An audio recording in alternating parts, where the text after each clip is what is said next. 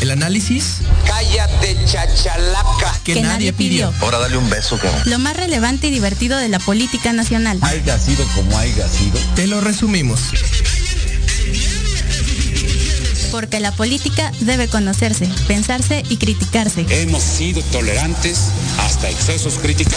Esto es. ¡No se van a decepcionar! Metropolítica. Y comenzamos. Y tenga una buena, cálida y acogida recibida, eh, una acogida. No, no fue albur, no sean así.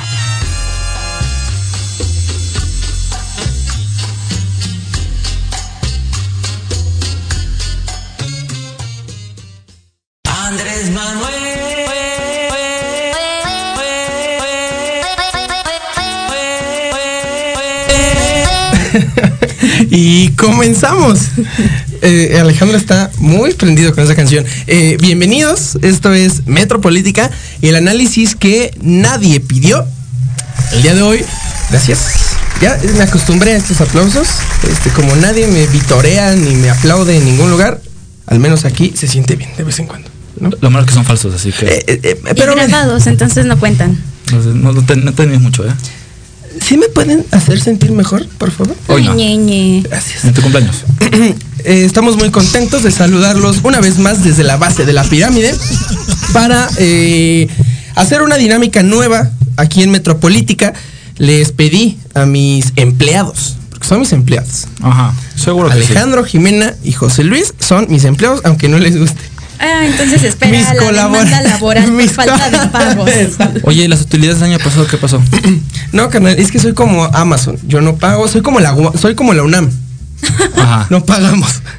Saludos a nuestros compañeros de la UNAM. Eh, les, pedí, les pedí a mis colaboradores que me ayudaran haciendo una lista con algunos adjetivos con los cuales podríamos o no describir a la cuarta transformación y pues entre todos vamos a tratar de debatir si estos adjetivos, estos apelativos le, eh, les corresponden o no. Estoy eh, este día, este bonito martes, acompañado de mi hermana Jimena Roche. ¿Cómo estás, corazón? Muy bien, muy bien, gracias corazón baby. Eh, mira, por cierto, haciendo alusión a que mi mamá no había comentado, le mandé un bello mensaje de que la extrañábamos mucho, ella nos manda sus saludos, también le envió un saludo a la UNAM, que no le ha pagado a más de 700 profesores. Qué Comunidad bárbaros, ¿eh? UNAM, de verdad los invito a alzar la voz, no es posible que una de las de los pilares no esté recibiendo pues lo que debe recibir. Pilares, estás hablando de la Facultad de Derecho. por cierto. Ya déjalos en paz. Sí, Llevas sí, toda sí, la sí. semana dándole lata a los pobres. Es que, es que ellos se ponen solitos. Ajá. Eh, Oye, checa el piropo, ¿eh? Alan, más guapo sin gafas. Ay, gracias, señora. La verdad es que sí me podré ver más guapo, pero honestamente no veo nada.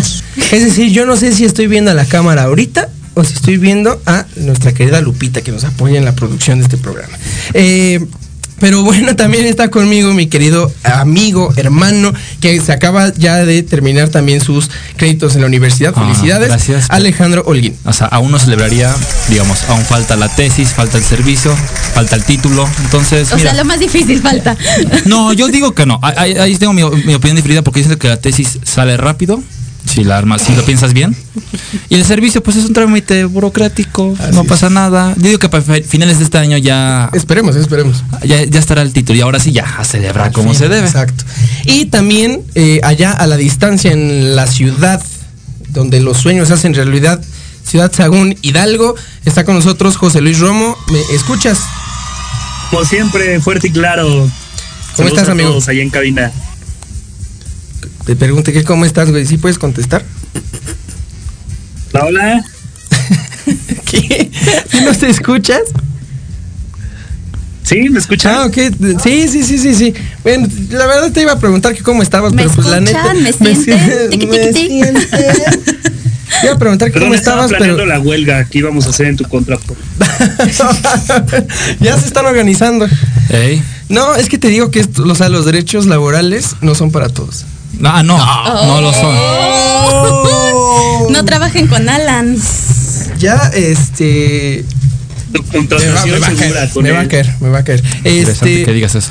pero bueno, chicos, ¿qué les parece si, digo, comenzamos con esta dinámica que, que se me ocurrió de, eh, pues, en el baño?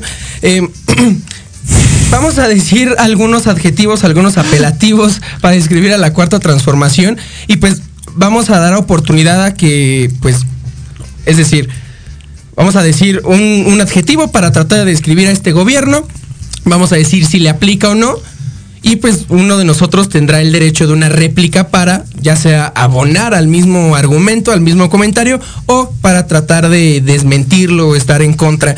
Me gustaría, si me permiten, Ajá. comenzar pues primero con, con este primer eh, adjetivo, laico. La cuarta transformación es laica. En la cuarta transformación se ve, se siente, como diría Talía, esta separación clara entre iglesia y Estado. Eh, yo creo que no. Si bien creo que todos sabemos pues que gobiernos, lo- o sobre todo los gobiernos panistas, tanto de Vicente Fox como de Felipe Calderón, estuvieron como siempre muy conectados y muy aliados a la, a la iglesia católica. Pues este gobierno, a pesar de que no vaya a la Basílica de Guadalupe y no ande ahí pregonando la religión católica, pues sí menciona bastantes veces el Evangelio, eh, a Jesucristo, al Papa. Entonces, eh, si bien tal vez institucionalmente no ha habido como ningún cambio fuerte en cuanto a la laicidad, pues creo que en el discurso sí nos queda bastante a deber esta cuarta transformación, porque pues, yo, yo creo que ni siquiera en el discurso de un presidente debería existir ni el Evangelio, ni Jesucristo, ni el Papa. Entonces, creo, eh, no sé quién de usted, a quién de ustedes les gustaría participar, eh, ya sea para abonar a este comentario o pues para desmentirlo. ¿Quieres su comentario, Jimena? No, primero. yo me aguanto. No, yo sí voy ahí. Estás, Yo creo que estás mal en dos puntos. Una cosa es el gobierno y otra cosa es el presidente. Sí, el presidente se ha demostrado que es bastante religioso. Simplemente hay que ver el ejemplo de que al momento de, su, de la pandemia, él tenía su, este, Su detente. su detente para protegerlo. Que no lo protegió en diciembre, pero oye, pero salió al final del día, ¿no? Sin embargo, este, su gobierno en general, yo siento que sí es laico. Porque los demás secretarios de gobernación, los demás, este, la, la demás jerarquía gubernamental que maneja Morena, La burocracia. la burocracia, no, no ha demostrado esa misma actitud como AMLO. También AMLO tiene mucho más este, tiempo en pantalla, o sea, en la tele, pero los, los demás este, actores, principales actores políticos que representan Morena no se han demostrado tan, ¿cómo se llama? Religiosos. Sí, religiosos. Y por otra parte, este, yo creo que sí un presidente sí debe de decir o hacer comentarios religiosos, más en un país tan católico como el nuestro. Porque al final del día se identifica con gente. O sea, es, eh, Ah, bueno, pero entonces, o sea, lo estás, dici- estás diciendo que, que debe de hacerlo no por una cuestión de gobernabilidad y administración, sino por una cuestión de, de agradar al público. De no populismo. necesariamente, sino porque él pues él es católico al final del día. Sí. No, estamos hablando de un país donde la mayoría de la gente es católica y decirle, ¿sabes qué, presidente? Omite totalmente todos tus años de catolicismo. No, pues no se puede hacer al final del día. Lo que sí debe hacer es intentar no gobernar o no tomar sus decisiones con influencia eh, religiosa. Eso sí. Pero en su, si en su discurso de repente sale, como por ejemplo que, eh, lo que pasó con en marzo del año pasado, de que yo tengo mi, ¿cómo dijeron? Detente. Detente. Detente. Ahí yo siento que no pasa nada. Porque al final del día es algo que pues, algo, algo que en él cree y no está afectando ningún, ninguna toma de decisiones, o me gusta pensar que no está afectando en alguna toma de decisiones en gobernabilidad, ¿no? José Luis, ¿tú cómo lo ves? Porque sé que tienes una opinión bastante... Pues, Diversa. cer- exacto, certera y sobre todo No, diversa. no, no. La realidad es que no, compañero. Sí creo que es un, es un gobierno que ha abusado muchas veces de esto, ¿no? Yo creo que es comprensible en estos eh, países como Estados Unidos, en donde incluso al jurar el presidente lo hace con la Biblia bajo la mano, ¿no? Yo creo que eh, al hablar de laicidad, pues tenemos que remitirnos también a todas esta, estas ondas de, de Benito Juárez y cosas que hemos tocado en algunos otros puntos. Eh, y que voy a aterrizar en la idea de que creo que no debería de mezclarse ni un tantita, tantito la parte de la religión con el gobierno. Eh, esto hablando plenamente del presidente. Sin embargo, eh, coincido con Alejandro en que, y quiero hacer la aclaración desde este momento, eh, y espero que sea así, ¿verdad? Que en este programa hablemos de gobierno, como de 4T como gobierno, este, en general, ¿verdad? Que no nos enfoquemos en la figura del presidente. De Andrés Manuel. Ese es un error que hemos estado, ajá, que hemos estado cometiendo. Y sí, efectivamente Andrés Manuel lo usa, ¿no? Pero contrario a eso, vemos otros personajes que están apegados a su papel político, a su papel eh, normativo. Mm, Pues más que civil, a su papel normativo, ¿no? Yo veo a la secretaria de gobierno como una persona bastante certera, bastante eh, bien. Así veo a otros funcionarios que hacen las cosas bastante bien. Entonces, yo creo que si se trata del presidente, sí me parece que ha abusado de este tipo de, de incongruencias. Pero, este, hablando de- del gobierno en general, me parece que, que está, que está, este, es una cuestión más aceptable. Creo que es una buena... Puede sí. considerarse laico. Sí, creo que, creo que es una buena eh, observación. Creo que podríamos, a, a partir de ahorita, pues sí concentrarnos más, más en decisiones de gobierno, más en administración y menos en discursos, porque también pues creo que, pues en discursos, mira, tenemos muchísimo de dónde escoger y de dónde agarrar, porque incluso el presidente pues se contradice muchísimo, entonces pues sería bastante difícil como que eh, definir si la cuarta transformación es tal o cual cosa, pues basándonos en simples discursos y en simples pronunciamientos del presidente. Vamos a la primera pausa para ya eh, comenzar ahora sí eh, esta, esta dinámica, o exactamente, entrarle de lleno a esta dinámica más eh, adjetivos, más apelativos. ¿Cómo es la cuarta transformación? Vamos a tratar de Y averiguarlo. déjenlo en comentarios también, los queremos leer. Por supuesto. Por favor. Regresamos.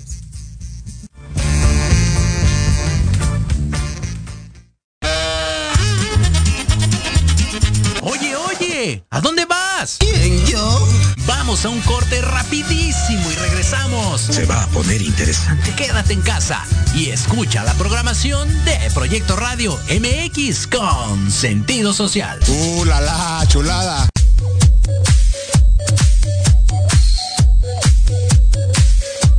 ¿Qué pasó con Entre Roomies? No, nada, mi vidita. Es un programa muy divertido y muy picosito. Ay, babosa, me asustas, burra. Lo oí, me gustó. Lo seguí, me divertí. Lo sintonicé y lo gocé. Y ya no me lo pierdo todos los viernes a las 20 horas, solo por Proyecto Radio MX con sentido social. Entre Roomies.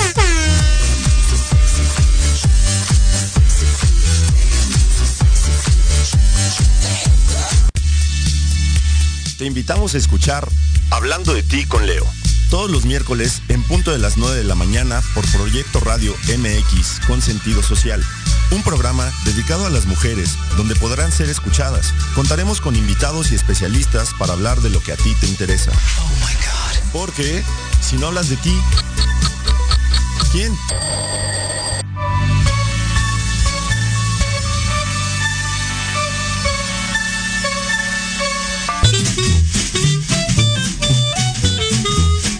Amigos? Soy Liliana Noble Alemán y los invito a escuchar Pulso Saludable, donde juntos aprenderemos cómo cuidar nuestra salud. A través de www.proyectoradiomx.com con sentido social. Todos los martes de 3 a 4 de la tarde. Síguenos en YouTube y Facebook. Aparecemos como Pulso Saludable.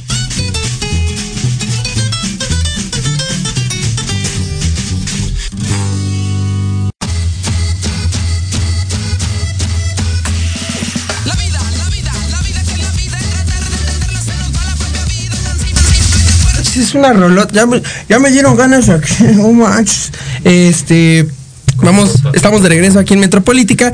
Vamos a continuar con esta dinámica y pues le voy a dar la palabra a mi hermana Jimena Roche para que nos diga qué adjetivo podrías decir en primer lugar. ¿O te gustaría? Yo iba a decir feminista haciendo sátira a cómo es, pero encontré la palabra adecuada gracias a una dinámica de Instagram, misógino. Y más allá solo de lo que se echa Andrés Manuel y de todo lo que dice, porque ya dijimos que no nos vamos a centrar en él, también me quiero ir un poquito más allá, porque el gobierno no solo es Morena, el gobierno es Movimiento Ciudadano, es el PAN, es el PRI, y todos ellos tienen figuras y posturas súper misóginas. Podríamos decir que ya en el 2021 somos un país que tiende al progreso y creo que realmente somos un país conservador en muchas posturas. 2021 ya debería ser el año en donde se nos deja decidir sobre nuestro cuerpo, en donde ya debería existir ley Olimpia y donde de verdad la paridad de género debería ser real, no solamente para cubrir cuotas o para cubrir espacios. Creo realmente yo que si tenemos un gabinete con mujeres muy buenas, y perdón que siempre saque este tema, pero ¿por qué no se les da? Porque tenemos muchísimos techos de cristal, porque no nos dejan avanzar como mujeres. Y también eso obstruye que los hombres crezcan. O sea, realmente yo no veo a un hombre homosexual bien que tenga su postura. ¿Por qué? Porque se le va a criticar. Entonces es un país misógino, es un gobierno misógino y esa sería como mi postura. Alguien que tenga una postura diferente. Es, a mí me gustó mucho este cambio que, que- que ya habíamos discutido en, en la previa del programa.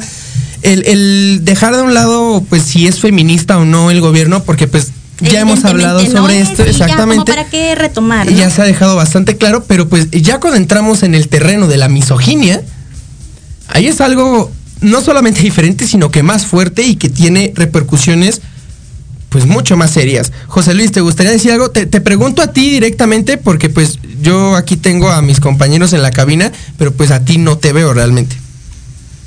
Eh, sí, está bien, que bueno. No, este, coincidir de nuevo con Jimena, ¿no? En el sentido de que efectivamente el gobierno no nada más es morena. Este, y justo hace un rato estaba pensando en un, en un punto que se me pasó y creo que llega al clavo en este momento. Eh, pensemos ¿no? en todos estos movimientos como los movimientos por la familia que están impulsando determinadas condiciones del, del núcleos ¿no? que, que, se van construyendo, construcciones sociales al final de cuentas. Uh -huh. Entonces, me parece que es muy acertado el comentario porque eh, así como Andrés Manuel, y creo que ningún hombre podría decirse feminista, así mmm, creo que el gobierno en general no ha hecho lo necesario para respetar los principios fundamentales eh, que garanticen a las personas que, que, vivan su vida como tiene que ser, ¿verdad?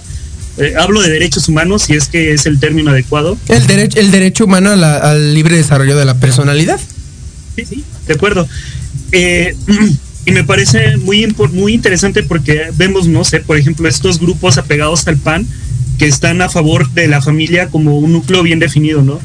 Entonces, sí creo que el gobierno ni es feminista, eh, ni tampoco, y, y no sé, no, no, sé, creo que tiene razón en todo, en esa parte, Jimena, de hablar de misoginia, ¿no? Y lo tenemos en diferentes aspectos. Ahí estaba eh, mandando que iban a chingarse no sé quién en una sesión del Senado, del, de la Cámara de Diputados y que alguien se le ocurrió filtrar por ahí. Uh -huh, uh -huh. Ahí están este, hablando de diferentes cosas que, pues vaya, sí, sí nos hacen ver como si se trata de un gobierno eh, misógino. ¿eh? Yo agregaría ahí que es misógino muchas de las veces, pero por las razones incorrectas. ¿Por qué? Razones incorrectas. Ah, okay. Y a lo que me refiero es por sus pactos políticos que tiene detrás de bambalinas. Sí, porque muchas veces este, no permiten que alguien llegue a un cargo con, con, mucha más experiencia, simplemente porque ya le prometieron a otra persona, a otro individuo, tener ese cargo, ¿no? Este, a veces ha presentado diferentes situaciones en las cuales simplemente el gobierno, y yo me enfoco aquí en Morena porque es el gobierno principal ahorita, no solo, no me voy a enfocar en lo que viene siendo los movimientos como por ejemplo gobiernos estatales por los gobiernos estatales donde tienen o los, por ejemplo el PAN muchas veces que tienes como que su, sus programas de religiosos de la familia y que uh -huh. sí no me enfoco en Morena específicamente pero sí siento que ha sido misógino pero por digo las razones incorrectas o sea por sus pactos políticos que tiene detrás y que no le permiten a, a este salir adelante no y que tampoco se ve reflejado bueno más bien que se ve reflejado en la falta de política pública. Y además quisiera agregar o sea es mayoría en todo, en todo. En todo. Entonces, podrían bien impulsar penalizar el aborto, por ejemplo, y qué pasó en Quintana Roo. Exacto. Se detuvo. O, o, por ejemplo lo de la menstruación Lo de digna. la menstruación digna podría porque es mayoría y uh -huh, sigue siendo uh -huh. esta deuda histórica que tienen con las mujeres a no quererla cubrir. ¿Por qué? Porque no les interesa. No, ahí no, no sé si no sé, no sé si estoy del todo de acuerdo. Creo que, o sea, hay iniciativas. Lo han intentado al final del día ponerlo, pero hay una gran parte de, la, de ¿cómo se llama? De la, las bancadas que dicen, ¿sabes qué? Unos, insisto, por que quieren quedar bien con el presidente quizás, o con su padrino, lo que o, sea. O, o, con su distrito. Pero por ejemplo, cuando Pe fue despena eh, lo de menstruación digna en Cámara de Diputados, todo pintaba para que iba a ser ya y se echaron para atrás. O sea, todos, incluso fue como en conjunto, no solo fue Morena, fue PAN, fue Movimiento Ciudadano, fue el PRI, ya todos iban a votar porque sí y se echaron para atrás, es a lo que yo voy a hacer. Y, eso es lo que, y exactamente es lo que yo digo, ¿no? Si ya todos iban con el sí, si ya todos uh -huh, iban con la intención, uh -huh. ¿qué pasó al final? ¿Qué es lo que al final del día, sabes qué? Porque una persona no cambia de un okay. día para otro, o toda una bancada, toda una cámara, no cambia de un día para otro así de, Ay, no ya, sabes que ya no, ya no. Ahí es donde entran estos pactos. Y, y es donde digo que aquí, aquí, hay, aquí alguien está jugando sucio. Aquí alguien sí. ¿sabes qué? O me votan que no, o va a haber broncas. ¿Quién? Eh, no sé. Chicos, eh, ¿saben qué pasa igual? Ajá. Perdón, perdón que interrumpa, pero creo que igual no quiero dejar pasar esta, esta parte. Eh, imagínense, ¿no? Si Morena era el partido político que estaba haciendo lo distinto a todo lo que estaban proponiendo los demás, que sería como este, eh, pues más o menos de izquierda, con ideas más nuevas, con ideas más novedosas. El, el cambio verdadero. Que llegue, la esperanza. Que era la esperanza de México, ¿no? Y que ahora viene, o sea, imagínate que cambiamos a todos estos partidos de la vieja escuela que ya conocemos todos por Morena y que Morena sigue haciendo las cosas igual, ¿no? O sea, es como que, híjole. Es, es, algo que no me queda, eh, no, no, me cuadra aún. Vamos a avanzar en este, en este listado de adjetivos. Este, Alejandro, ¿qué adjetivo te gustaría poner sobre la mesa? Uf, este, vayamos con algo que creo que todos en mi dinámica de Instagram están de acuerdo, mediocre. Mediocre, este, no sé, si quieren ustedes primero decir, les doy la palabra a ustedes. Alan, tú casi no has hablado. ¿Qué dirías? ¿Mediocre si no? Eh, lo mediocre, fíjate que también lo hablábamos ahorita en la previa y es una palabra bastante o sea, llena de significado y de trasfondo. Porque no es solamente un, un, insulto, ¿no? A que le digas, ah, eres un pinche medio. O sea, no. No. O sea, si le dices a alguien o algo mediocre, es porque no entrega resultados. Y creo que ahí la cuarta transformación sí se ha quedado bastante corta en cuanto a resultados. En cuanto a resultados, en cuanto a lo que prometía y lo que está haciendo. Ahorita, es decir, eh, eh, se dijo siempre incorruptible. Y pues hemos visto muchísimos casos dentro del gabinete y dentro de las altas esferas del, gobierno que no lo son. Eh, y de familiares de... De familia, claro, nepotismo, todo esto horrible del PRI. Y que, y sobre todo, no sé si vieron este como video, donde se le preguntaba a Andrés Manuel sobre los gasolinazos y el precio de la gasolina. Y él dice, oh, pues, pues, qué chingados me dicen a mí, ¿no? Yo nunca me comprometí a bajar el precio de la gasolina. E inmediatamente después de esa declaración ponen un video de Andrés Manuel diciendo, yo me estoy comprometiendo, yo me estoy comprometiendo a bajar el precio de las gasolinas. O sea, ahí no solamente es incongruencia, sino que ya al momento de los resultados está dejando es mediocre. Está dejando desear lo que, lo que digamos prometía, ¿no? ¿no? entrega los resultados. ¿Tú qué dices, Jimena? Me quedé pensando, eh, porque incluso hace un año Andrés Manuel subió una foto cuando bajó la gasolina, no solo en México, sino en todo el mundo, diciendo que ya había bajado la gasolina de México y del mundo. Entonces, bueno, eso, eso yo lo inventé. Pero este le metemos jiribilla aquí. Sí, es que me quedé pensando en eso y ya no pude pensar en otra cosa porque de verdad me acordé de hasta de los memes que salieron por lo de la gasolina. Ahora yo te pregunto a ti, Ale, tú. Sí, no. Aquí es donde voy yo. Este, yo siempre he dicho que no hay absolutos, ¿no? Entonces, yo digo que sí ha sido mediocre en el sentido de que ha dejado de ser más en las prácticas que realiza ellos venían prometiendo un gobierno al cual iba a ser diferente, un cambio, y hacen las mismas prácticas los gobiernos pasados, del PRI, del PAN, de lo que tú quieras, hacen las mismas prácticas que compadrismo, que yo te prometo, que... Capitalismo de cuates. Entonces, al final del día, siguen las mismas prácticas de siempre, dedazos al momento de elegir a la gente, no, no, no es que esté, no, quizás está preparada, pero no la más preparada para los puestos, pero al final del día lo están eligiendo para puestos de ahorita en selecciones. Donde creo que se ha medio cumplido, y digo medio, es en las promesas en el ámbito social y en sus proyectos. ¿Y a qué me refiero? Él dijo que iba a sacar proyectos, a, apoyos económicos y los está sacando y a, tope. ¿De dónde saca el dinero? No sé cómo lo está administrando, pero el chiste que lo está, lo está logrando, ¿no? que va a sacar esos proyectos a flote también. ¿Qué, tan bueno sea? ¿Quién sabe? Pero lo está ahí, no, ajá, ahorita la crítica que no estoy diciendo es al final del día si sean buenos o malos. ellos prometieron tres proyectos, cuatro proyectos masivos. El Istmo de Tehuantepec, el Tren Maya, el aeropuerto y, refinería. y refinería. Y los tres, los cuatro lo está sacando a como del lugar. Con todo y pandemia lo está prometiendo. Entonces, ahí siento que sí está cumpliendo. Que sea bueno o malo, ahí es lo que tendríamos que ver en otros programas, ¿no? José Luis, eh, es tu turno. ¿Qué adjetivo te gustaría poner sobre la mesa? Ah, tengo uno que creo que va, va, a diferir mucho con todos. Este, yo diría dual. Yo diría que es un gobierno dual porque efectivamente tiene aspectos que han decepcionado a la mayoría de las personas que votamos por él, ¿verdad?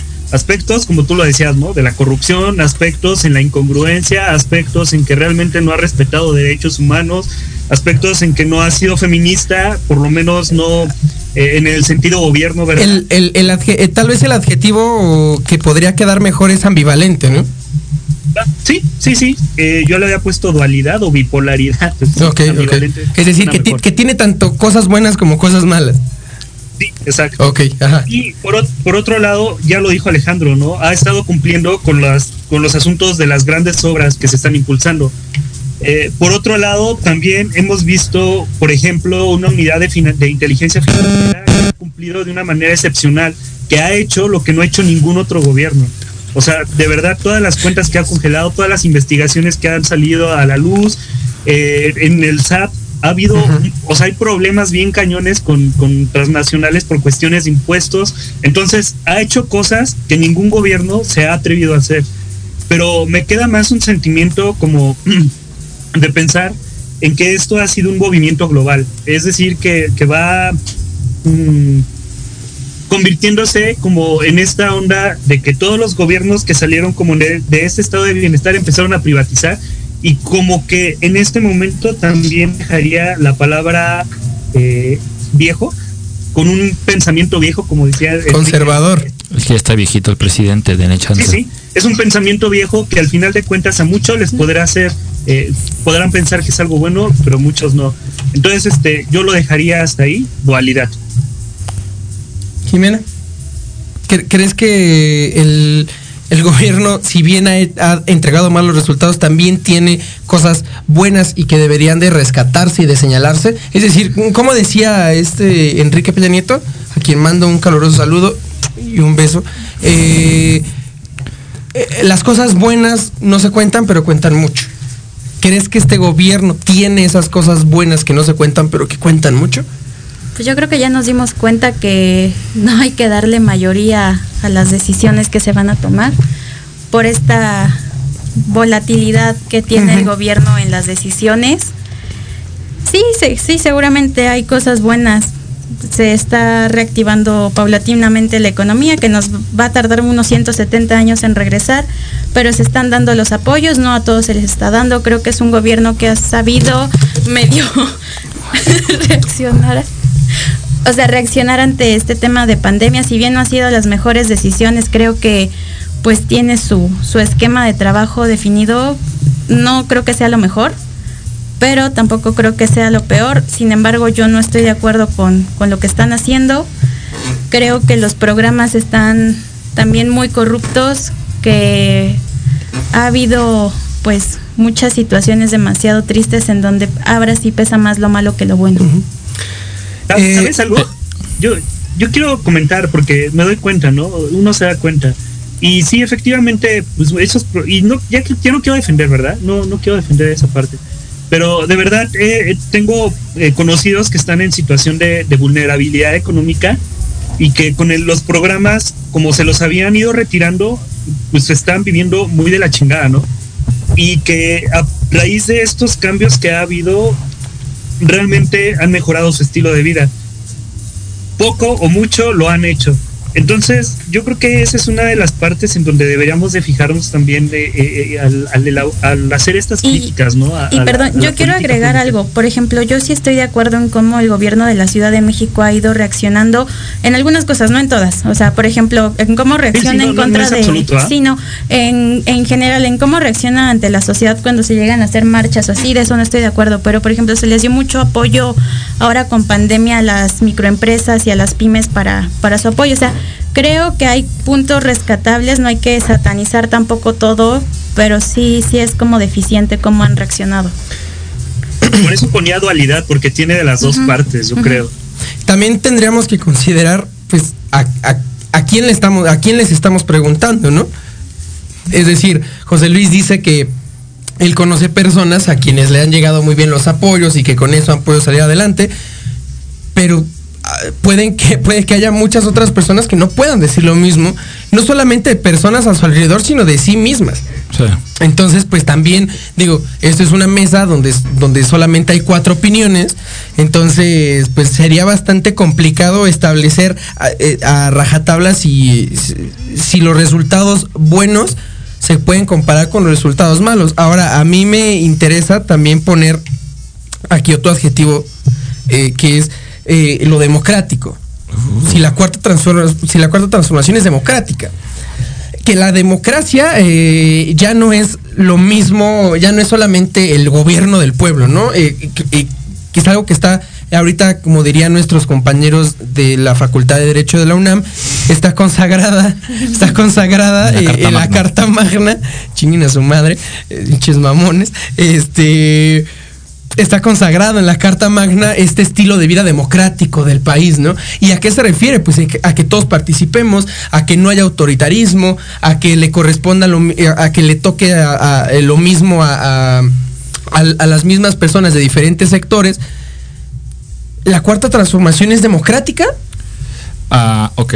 Eh, desde el punto de vista, por ejemplo, en los tres poderes de la Unión, hay un serio problema porque hablamos. Ya lo estamos viendo con la Suprema, Corte. y, es a lo que voy. Y es a lo que voy. El Poder Ejecutivo, que es, supongamos la figura por excelencia del presidente. Como siempre, como siempre, un caluroso saludo. ¿A quién? A el ministro presidente Saldívar. Ah, deja de andar dando lata, sí. Un beso en la frente. El chiste es, el, el Poder Ejecutivo de repente... Demen dinero.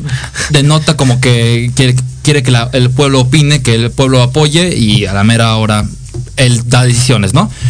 Mi gran problema que yo tengo ahorita es todo el poder, este, ahí se me fue, se me fue la onda. Centralizado. Legislativo, gracias, no, el legislativo, que tienen, no sé qué están haciendo sus huellas, la neta.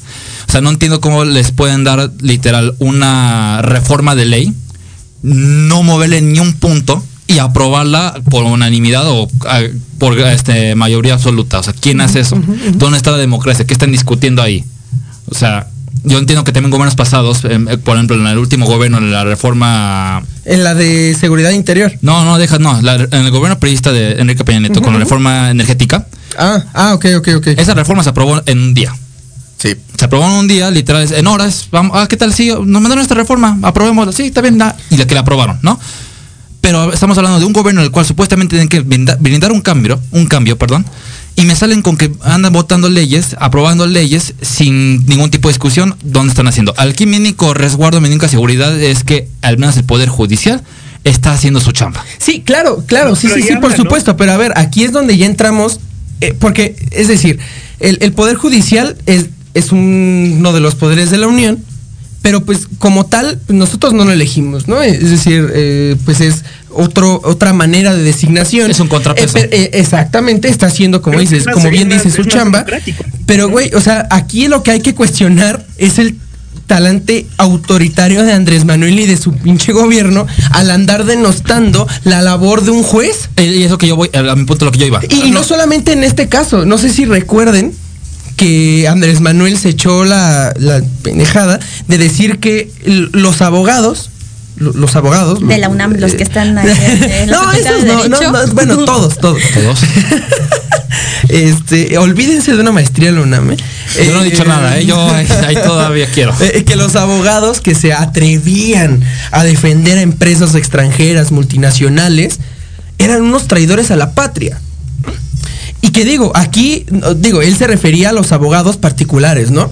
Pero a ver, si hay un amparo, como en este caso, donde eh, el, Poder Judicial trata de eh, limitar y restringir el poder del Estado contra eh, pues, sus, actuaciones en cuanto a leyes y beneficiar o, tal vez no perjudicar a empresas privadas o a entes privados, ya es lo mismo, ya son unos traidores a la patria y hay que investigarlos y, pues mira, pues si mi reforma, la, eh, bueno, que si mi ley de, la industria eléctrica no pasa por el Poder Judicial... Reforma la Constitución. Pues reforma la Constitución, pues así. Pues, pues, y, eso es lo que yo voy, mi problema, son, son tres poderes, tres contrapesos, ¿no? El presidente da una iniciativa, el, la, todo lo que viene es el poder legislativo, lo. La tiene que discutir, discutir es a lo que yo voy, que no está haciendo el legislativo, entonces ya son dos contra uno.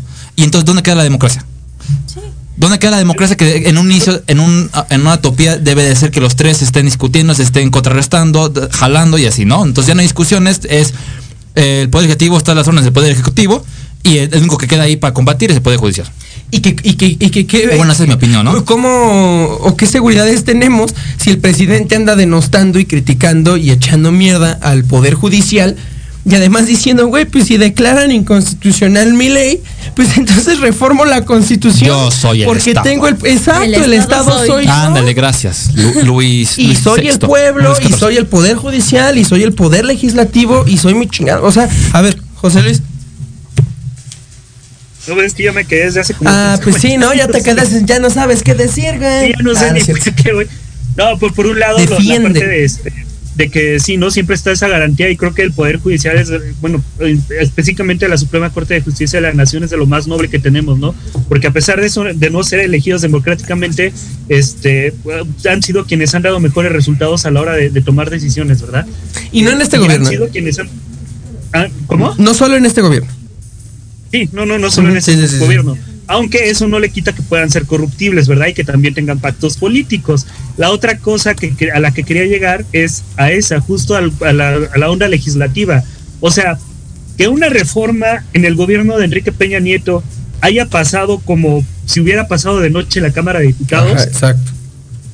habla de que absolutamente no existe la, la democracia y, y que otra reforma en este gobierno que se decía distinto haya pasado como haya pasado, Haiga sido como haya sido. haya Saludos. sido, haya sido como haya sido, Saludos a Calderón. o sea, nos habla de que de verdad en esa cámara no están haciendo algo, no, no, no hay democracia, pero para nada. Y que ¿no? O sea, con lo que hay 400 son reservas. pactos políticos. Es- exacto. O sea, la ley de energía tenía 400 reservas y no pasó ni se modificó ninguna coma. O sea, ¿Qué está haciendo nuestro Poder Judicial y dónde está la democracia en No, nuestro no, país? legislativo. Perdón, perdón, el legislativo y dónde está la democracia en nuestro país. Y Pero yo- igual no podemos pedir mucho del legislativo cuando vemos qué personajes están igual legislando, ¿verdad? Y cómo y se notan los pactos políticos. Pues sí, güey, está pero mira, pero mira, tú aquí- tú aquí- Macedonio para, para Guerrero. Pero güey, tú aquí no o puedes sea, decir, fácil. tú aquí no puedes decir ni puedes exigir calidad de nuestros este representantes y de nuestros legisladores porque te linchan de discriminatorio porque todos deberíamos de tener la misma oportunidad de poder ser ley. No, no, no, es que ahí entramos No, en lo mismo, la yo- capacidad de quiero nuestros llegar- legisladores. Sí, güey, sí, pero hay otra cosa. O sea, va- vamos a poner los pies en la tierra y nosotros creemos en la democracia y creemos en que esto y creemos en que el otro, pero Oh, realmente aquí es donde vienen los grupos de poder, ¿no? Y que existen y, existen incluso en esos gobiernos que pensaron que no iban a tener esos grupos de poder. Entonces nosotros, ¿qué somos, güey? O sea, ¿qué somos para los Pues legisladores? qué somos, güey, pues es lo que yo te estaba preguntando, ¿qué somos? Y no me Somos respondes. ¿Qué somos? Güey, ¿qué otra cosa podemos ser si no eso en un grupo, en un gobierno que pasa una reforma como lo ha pasado, verdad? Pero es que mira, al final del día, o sea, eh, ¿qué, qué podemos esperar del Poder Legislativo? Pues esperemos que de los 500 diputados que hay y de los 128 senadores, mínimo alguien diga, oye, ¿sabes qué? Se están pasando de lanza. Muévale, hubo? muévele ahí algo, ¿no? Aunque sea ahí.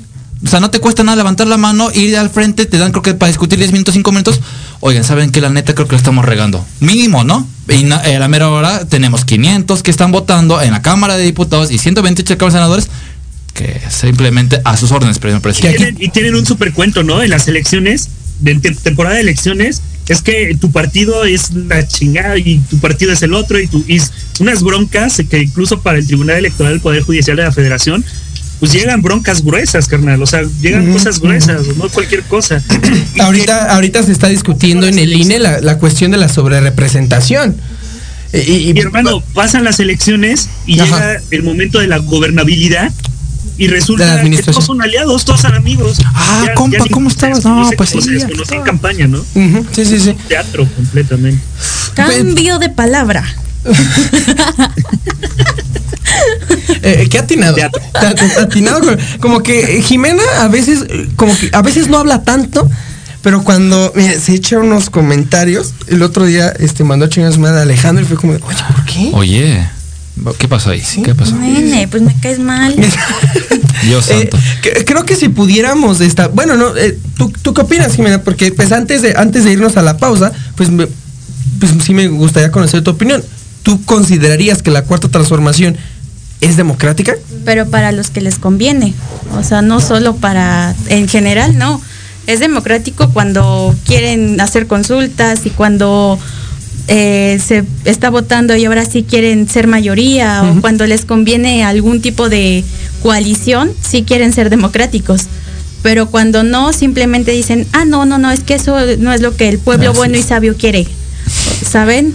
Y a veces ni siquiera en las encuestas, ¿eh? Porque ahorita ya con lo de Salgado Macedonio, pues ya hay varias impugnaciones en esta encuesta de Guerrero, porque se eliminaron o no estuvieron en esta última encuesta las dos personas, creo que es un hombre y una mujer, que, que tuvieron segundo y tercer lugar en la primera encuesta y ya no salieron en la segunda. Sí, y es, o sea, es democrático cuando me conviene. Tiene otro compromiso, la Pero cuando no, se aprueba todo por unanimidad y sin cuestionar ninguna coma o acento o, o algo. Y también dejar bien en claro que este, el talante democrático también tiene mucho que ver en esto de la separación de poderes, en reconocerlo y aceptarlo y, y fortalecerlo. Y también en, en, la cuestión de, pues, el respeto a los árbitros. Andrés Manuel, ¿cuánto no, ha, ¿cuánto no ha atacado y cuánto no le ha tirado al Instituto Nacional Electoral? a Lorenzo Córdoba la persona más atractiva en la política mexicana. Oh, sí. ¿Qué pasó? Se dice y Del no pasa mazo nada. está ahí. Se dice y no pasa Del nada. mazo está. Y Gatel. Eh, ah, Y Gatel, uf. o sea, A ver, si pudieran decir, ¿en serio? ¿Creen, ¿Creen que Gatel es más bonito que ¿Que Lorenzo quién? Córdoba? No, no, no, pero está en segundo lugar. Oh, ok. Es más relajado, ¿no? No, pero estamos chévere. hablando de atractivo, estamos hablando de sex appeal. Bueno, ahorita, a- ahorita lo hablamos en la pausa. Vamos este, a, la, a la segunda y última pausa para regresar. Eh, Ya no nos va a dar tiempo de seguir con estos adjetivos. Ya ahorita les preguntaría algo muy, muy específico. Regresamos. ¿Qué? Bueno, ¿te viste? Este, este Bien, ¿ello? talante, este talante ¿Este? priista para mandar a la pausa.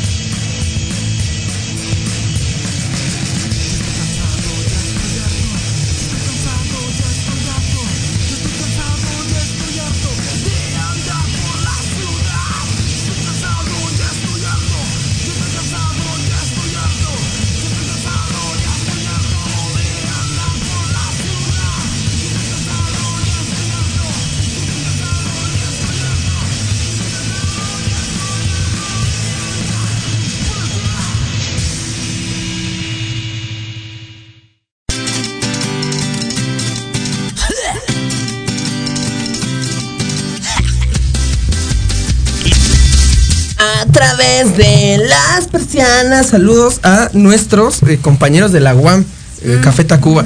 Este, Que les encanta invitarlos. Ay, sí, está increíble. A Maciosare. ¿Sí sabían que el vocalista de eh, Café Tacuba hubo un tiempo en el que se puso Maciosare? No. Un extraño Yo ni sé quién es Café Tacuba. Así te lo pongo. No sé quién es Café Tacuba. Eh, estuvimos teniendo una- un debate interesante ahorita en la pausa sobre quién es más atractivo, si Lorenzo Córdoba o López Gatel. Incluso se barajeó aquí la opción de Zoé Robledo. Creo, creo que ya tenemos una nue- un nuevo tema para la siguiente semana, ¿no? Eh, Qu- eh, Quédense atentos, por favor. exacto. Eh, ¿qué- ¿Es gay decir eso? ¿Mm? ¿Es gay decir eso? No, es- es- puedes resaltar el atractivo de alguien simplemente. No que sea atractivo para ti, pero dices, este güey está Mira, si yo atractivo". tuviera dos personas de la política nacional con quien me... ese- la estás regando, ¿eh? ¿Por qué? La estás regando porque ya estás etiquetando, estigmatizando por, por un pensamiento así, güey. No, o sea. Yo estoy preguntando, güey. ¿Qué hacemos contigo? Eres el peor patrón que existe en todo el mundo, güey. Será tu patrón, porque el mío no es, ¿eh? Será tu patrón. Te vas a poner, ya te vas a poner al tiro. No, no, no, no, nadie se va a poner al tiro. Vamos a ya regresar al tema porque ya se me paró. Eh, vamos a, a- vamos a Por favor. Vamos a determinar. A ver, ya no tenemos tiempo para seguir con esta lista de adjetivos. Entonces, pues me gustaría preguntarle a cada uno de ustedes, mis distinguidos colaboradores aquí en Metropolítica, ¿cómo describirían a la cuarta transformación? Ya nos dijo, por ejemplo, José Luis que es ambivalente, para la mayoría de nosotros no es democrático, es conservador, eh, eh, la laicidad pues queda ahí un poquito de ver en el discurso, es misógino, pero en términos generales, Jimena, ¿cómo podrías describir a la cuarta transformación? Que ya llevamos dos años, ¿eh? sorda, que no escucha a la gente, realmente solo escucha lo que le interesa, los las consultas que hace solamente pasan si, si aprueban como que esta calidad que el presidente Si el resultado quiere, les favorece. pero cuando de repente se alza la voz y voy a seguir retomando por ese punto porque es mi tema cuando queremos ser escuchados o escuchadas nos ponen un muro y cuando queremos ser escuchadas o escuchados nos dicen que son eh, discursos que vienen importados o que que ya chole con nuestros discursos o que ya chole con nuestras exigencias y, pe- y Peticiones. y peticiones, iba a decir penitencias, pero dije, no, eso no, eso no. También podría ser, ¿no? que no está escuchando realmente a la gente porque no le está restando nada, o sea, no le está restando el ser un gobierno sordo, no le está restando ser un gobierno que tristemente cuando se le exige accionar, no acciona, no reacciona y simplemente siguen en su estado de comodidad de pues de aquí estamos, no nos vamos a mover, hay que hacerle caso a, a las cabezas de, de Morena. Y no pasa nada, no pasa nada, siguen haciendo o vamos a decir, están haciendo, haciéndose de la vista gorda, también es un gobierno que no ve, está viendo que hay 940 feminicidios en un año y creen que solamente estamos alzando la voz porque se nos da la gana, es un gobierno sordo y un gobierno que no quiere ver. Y que además de los feminicidios también tenemos 200 mil víctimas fácil, reconocidas por el coronavirus. También creo que es, no sé si ustedes lo han notado, pero últimamente yo siento que, que las cifras de, de fallecidos de COVID como que se ha dejado un poquito de lado.